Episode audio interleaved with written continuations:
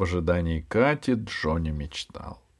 Он закрывал глаза и представлял совсем как наяву, будто держит на коленях тяжелый, черный рябой от старости шлем, с которого сыплются чешуйки ржавчины. Вот это будет новость на весь город. Надо попросить Серегу Волошина, чтобы написал в газету заметку. Историческая находка школьника Евгения Воробьева. Придется, конечно, ради справедливости и бабку Наташу упомянуть, и обязательно Катю. А Катин двоюродный брат Тимофей пусть сделает снимок для газеты с подписью. В музее надо повесить под шлемом подробную надпись. Кто нашел шлем и когда. После этого ни Шпунин синяк, ни история в партии не смогут ни капельки повредить Джониному авторитету. Тут Джонни одернул себя. Надо прежде всего думать не о личных целях, а на, о научной пользе. Но о личных целях все равно думалось. Придется перед газетной съемкой припудрить синяк, а то Шпуня будет всем показывать снимок и хвастать. Это я ему вделал. И хорошо, чтобы сняться прямо в шлеме. Джонни размечтался так, что и не заметил, как Юрик и Катя перебежали улицу и проскочили во двор. Их пустили к Джонни беспрепятственно. Хотя он и сидел под домашним арестом, на свидание с друзьями запрета не было. Перебивая друг друга и веселясь, Катя и Юрик поведали Джонни, как был наказан Шпуля за свою вредность и, ков... и коварство. Но Джонни не стал радоваться. Гордая Джоннина душа содрогнулась, когда он представил, какое поругание, достоинства и чести выпало на долю его несчастного недруга. — Чего смешного? — хмуро сказал он. Катя, у которой было, был все же не такой рыцарский характер, заспорила. Шпуня, мол, сам виноват и получил, сколько заработал. Но Джонни сухо заметил, что есть вещи, которые нельзя желать даже врагу, и сделал строгий выговор Молчанову за то, что он не попытался освободить попавшего в ловушку противника. Катя надулась, а Юрик нет потому что безоговорочно верил Джонни. Он виновато отошел в сторону обдумать недавние события и рассмотреть их с новой точки зрения. Джонни покосился на сердитую Катю и деловито сказал. «Теперь надо срочно разработать операцию «Шлем Витязя». Катя хихикнула. «Вляпаешься, как шпуня. Бабка устроит тебе операцию». «А что делать?» «Да очень просто. Пойди к ней по-хорошему и спроси, где нашли шлемы, не отдаст ли для музея. Это был не такой романтичный, но, пожалуй, самый правильный вариант. Иначе что может выйти?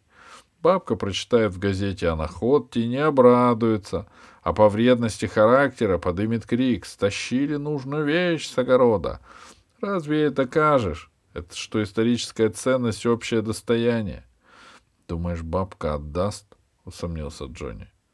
А зачем он ей? На чучело можно что-нибудь другое приспособить. У меня ржавая немецкая каска есть, подал голос Юрик. Я ее у ручья откопал. Для пугала в самый раз. И Джонни с благодарностью подумал, что для газеты надо будет сфотографировать и Молчанова. Но тут же он опять забеспокоился. А бабка нас послушает? Она толком никого не помнит. Подумает, что мы вроде шпуни. — С Викой пойдем, — сказала Катя. — Вику-то она знает. Это было хорошо придумано. Восьмиклассница Вика иногда помогала бабке Наташе по хозяйству и пользовалась у нее полным доверием. Однако Джонни опять огорчился. — Вы-то пойдете, а я должен сидеть. — Отпросись. Думаешь, не отпустят? Джонни вздохнул. Он знал, что отпустят, если очень попросить. Но просить значит унижаться.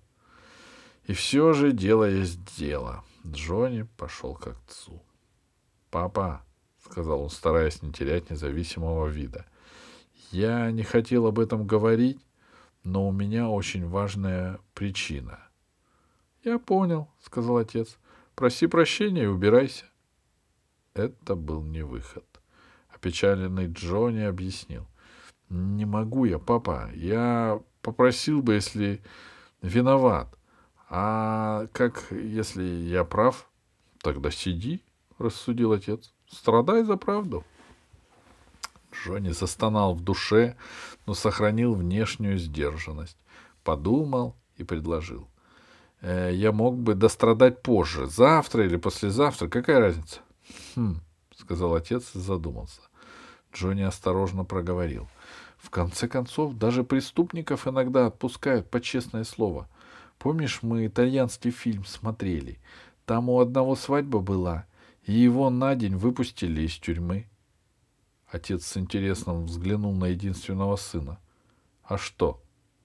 У тебя уже свадьба? Да в тысячу раз важнее. В таком случае иди, смилостливился отец. Но имей в виду, отсидишь не позднее, чем через три дня. Они отыскали Вику и объяснили, в чем дело. Вика сказала, что все это Джонина очередная фантазия. И таких фантазий она слышала от него множество. Взять хотя бы историю с допотопным крокодилом, который будто бы завелся в ручье. Или случай с инопланетным кораблем, который сел на пустырь за стадионом. С ума сойти. Но Джонни был Витин друг, и к бабке Наташе они пошли вместе. Позади всех шагал Юрик в громадной треснувшей каске.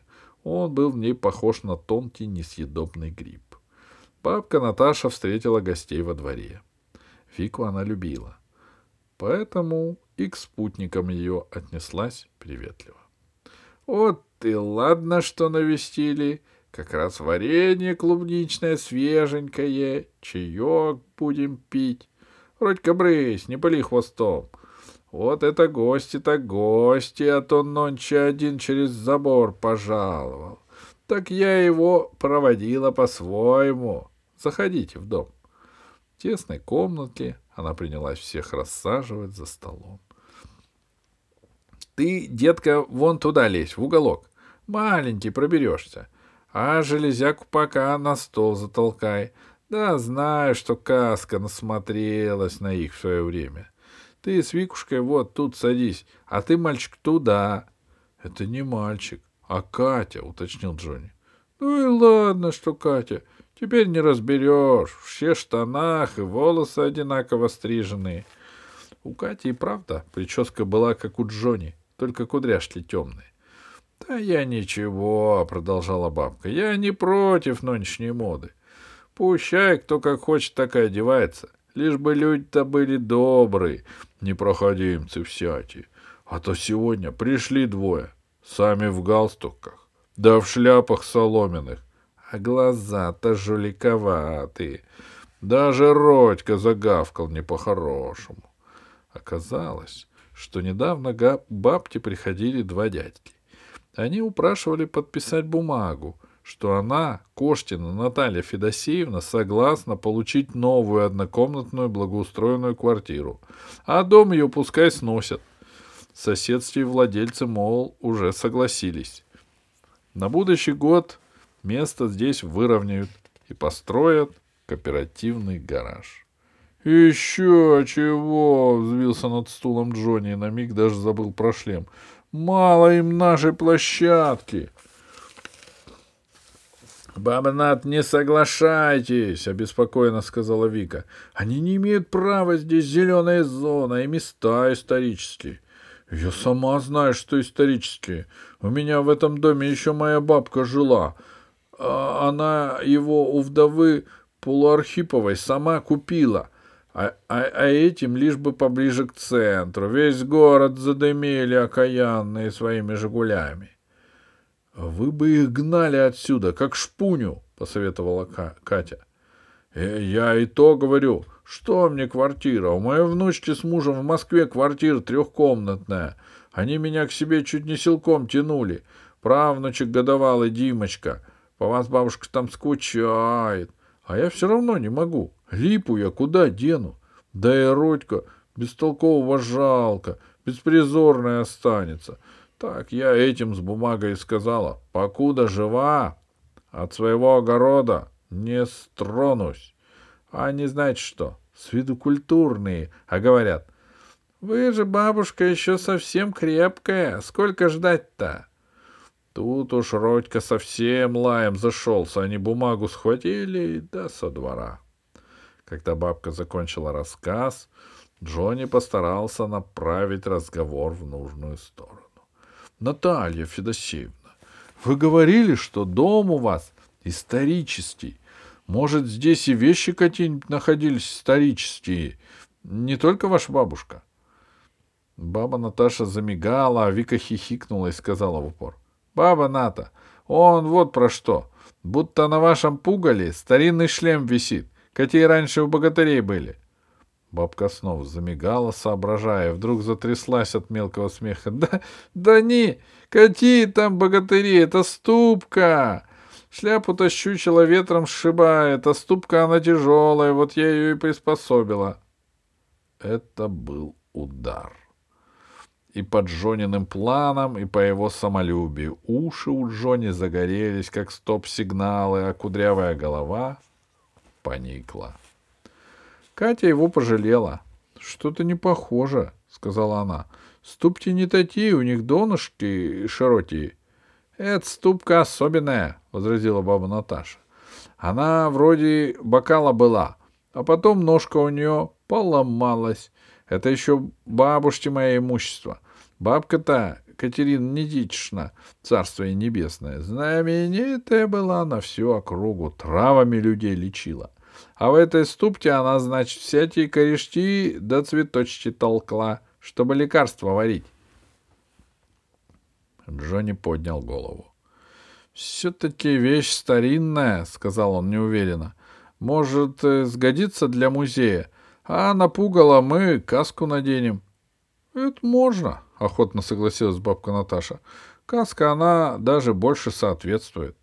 Все, кроме Вити, пошли в огород, и обезглавили пугало.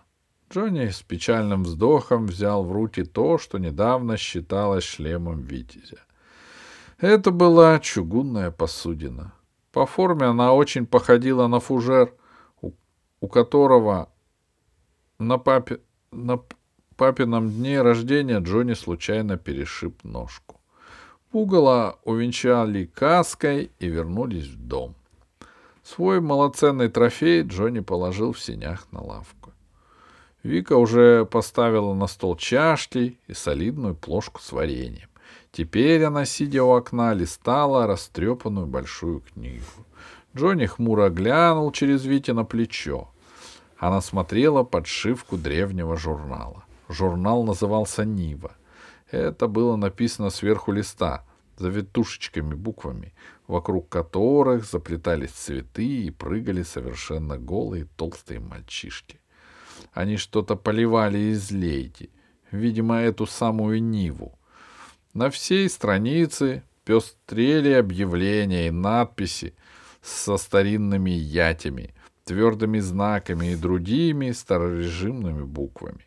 А внизу был напечатан портрет круглощекого мужчины с громадными черными усами. Усы лихо задебались вверх. Рядом с портретом стояли слова «Перуин Пито».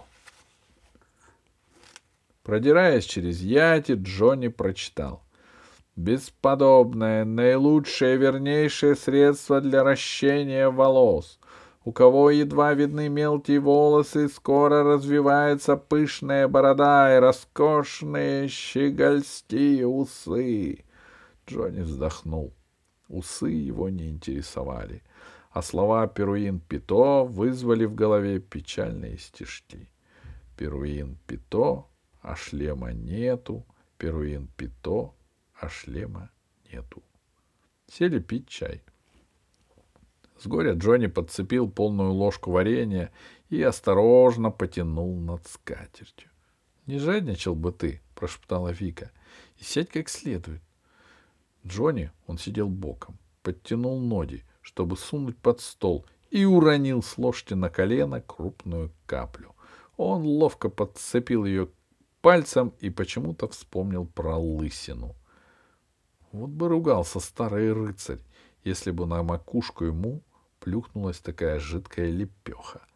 Ведь шлема-то нету. Шлема-то нету, Перуин Пета.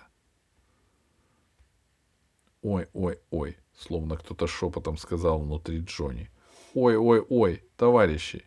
Это рождалась в нем новая блестящая идея. С минуту Джонни сидела, деревенев и тупо глядя перед собой. Катя наконец спросила. — Что с тобой?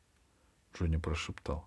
— Как ты думаешь, бабушка бабки, то есть Натальи Федосеевны, от всех болезней лечила? Катя пожала плечами, а Вика сказала в полголоса. — Джонни, опомнись, она же знахарка была. Наверное, совсем неграмотная. Бабка Наташа, видно, уловила суть разговора, но не обиделась. Она с достоинством сказала, «Бабушка моя, Катерина Нитична, была ученая, даже по-французски знала. Всяким другим ученым письма писала, потому что травами лечить это ведь тоже по науке надо». «А от лысости она лечила?» — нетерпеливо спросил Джонни. «Чё-чё?» Я в журнале прочитал про лекарства, чтобы усы отращивать, а может быть и такое, чтобы на лысине волосы появлялись. — Джонни, ты что опять придумал? — с беспокойством прошептала Вика. Но бабка встретила Джонин вопрос с полным пониманием. Она разъяснила, что у Катерины Нитичны были средства от всех человеческих недугов, только от слабости зрения не было. Можно проверить, Книга с рецептами сохранилась до сих пор. Люди предлагали за нее бабке Наташ крупные деньги, только она не отдала. Мало ли что, вдруг заболеет на старости лет, вот старинные рецепты и пригодятся. — Джонни, — строго начала Вика. Едва бабка вышла. Но он сердитым шепотом сказал, — Да подожди ты! Я, может, сделаю счастливыми двух человек. Джонни слегка кривил душой. Он хотел сделать счастливым троих — Веру, Валентина Эдуардовича и себя. Потому что если Вера уедет с мужем в Москву и навсегда избавит Джонни от своей педагогики, разве это не будет счастьем? Бабка Наташа вернулась с пухлой книгой, похожей на конторскую. Внутри книги на разлинованных желтых страницах были наклеены листочки с непонятными надписями, вырезки из газеты, бумажной ленты со словами на иностранном языке. — И чего непонятно, — огорчился маленький Юрик. Джонни сердито засопел и сказал Вите, чтобы листала до конца. — Не зря сказал, в середине книги он увидел знакомое объявление с перуином Пито. Оно было наклеено в верхнем углу, а ниже тонкий лист, видимо, письмо. Его напечатали в давние годы на старинной машинке, тоже с ятями и множеством твердых знаков. Волнованным шепотом Джонни стал читать. «Сударыня!» В ответ на ваше любезнейшее письмо с ценными для меня советами посылаем вам рецепт надежнейшего средства от облысения. Средство это разработано на основе знаменитого перуин-пито, но действует во много раз сильнее. Посему опасайтесь, сударыня, касаться им незащищенных поверхностей кожи. Действие жидкости таково, что она через сутки вызывает произрастание волос даже на тех местах, где ранее они никогда не росли. Рекомендуйте вашим пациентам смазанный участок кожи укрыть и держать в тепле до появления первых признаков растительности. Не сомневаюсь в вашей порядочности, сударыня. Выражаю твердую надежду, что он и рецепт будете вы содержать в полной тайне. С совершенным почтением. Далее стоял витиеватый росчерк, а под ним, порыжевшими чернилами, были написаны столбиком непонятные слова иностранными буквами. — По-английски, что ли? — пробормотал Джонни. — По латыни, — сказала Вика. — Интересно, кто это разберет? — Давай перепишем, — сказала Катя. Господи, зачем? Знаю, зачем. Давай, повторила Катя. И Джонни взглянул на нее с благодарностью и надеждой. Если человек... Есть человек, он разбирается, объяснила Катя. Вика пожала плечами и спросила. Баба Ната, можно переписать? Бабка Наташ сказала, что для хороших людей ничего не жаль. Дала кусок оберточной бумаги, а у Кати в кармашке нашелся карандашик. На всякий случай Джонни попросил Вику переписать все — и латинский рецепт, и письмо. Пока Вика, ворча, занималась этой бриндятиной, Катя рассказала, что в ее доме живет, живет Вова Шестопалов, которого зовут Алхимик. Он очень умный, разбирается во всех веществах и ставит разные опыты.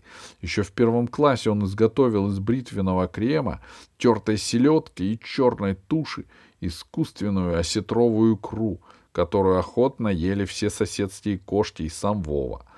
Наверное, ели бы и другие, но случайно на тюбик с икрой сел Вовтин папа. Он был в белых брюках, и опыт пришлось прекратить.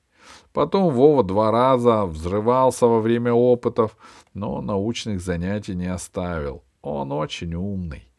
Джонни слушал это внимательно и с некоторой ревностью. В последних словах Кати он уловил излишнее восхищение и спросил — если он такой умный, зачем взрывался? Но Катя объяснила, что это было давно, а теперь алхимик достиг больших успехов и даже на отрядном сборе показывал научные фокусы. Вика оторвалась от переписки. Она сказала, «Э, чтобы опыты делать, надо химию знать. Ее с седьмого класса учат. А Вовка твой в котором? Катя сообщила, что алхимик перешел в пятый но советоваться по химическим вопросам к нему ходят даже восьмиклассники. Хорошего конца у этой истории не будет, уверенно произнесла Вика, и все же отдала Джонни бумагу с рецептом. Когда попрощались с бабкой Наташей и вышли в сени, Юрик напомнил. — А ступка возьмем? — Да ну ее к лешему, — сказал Джонни.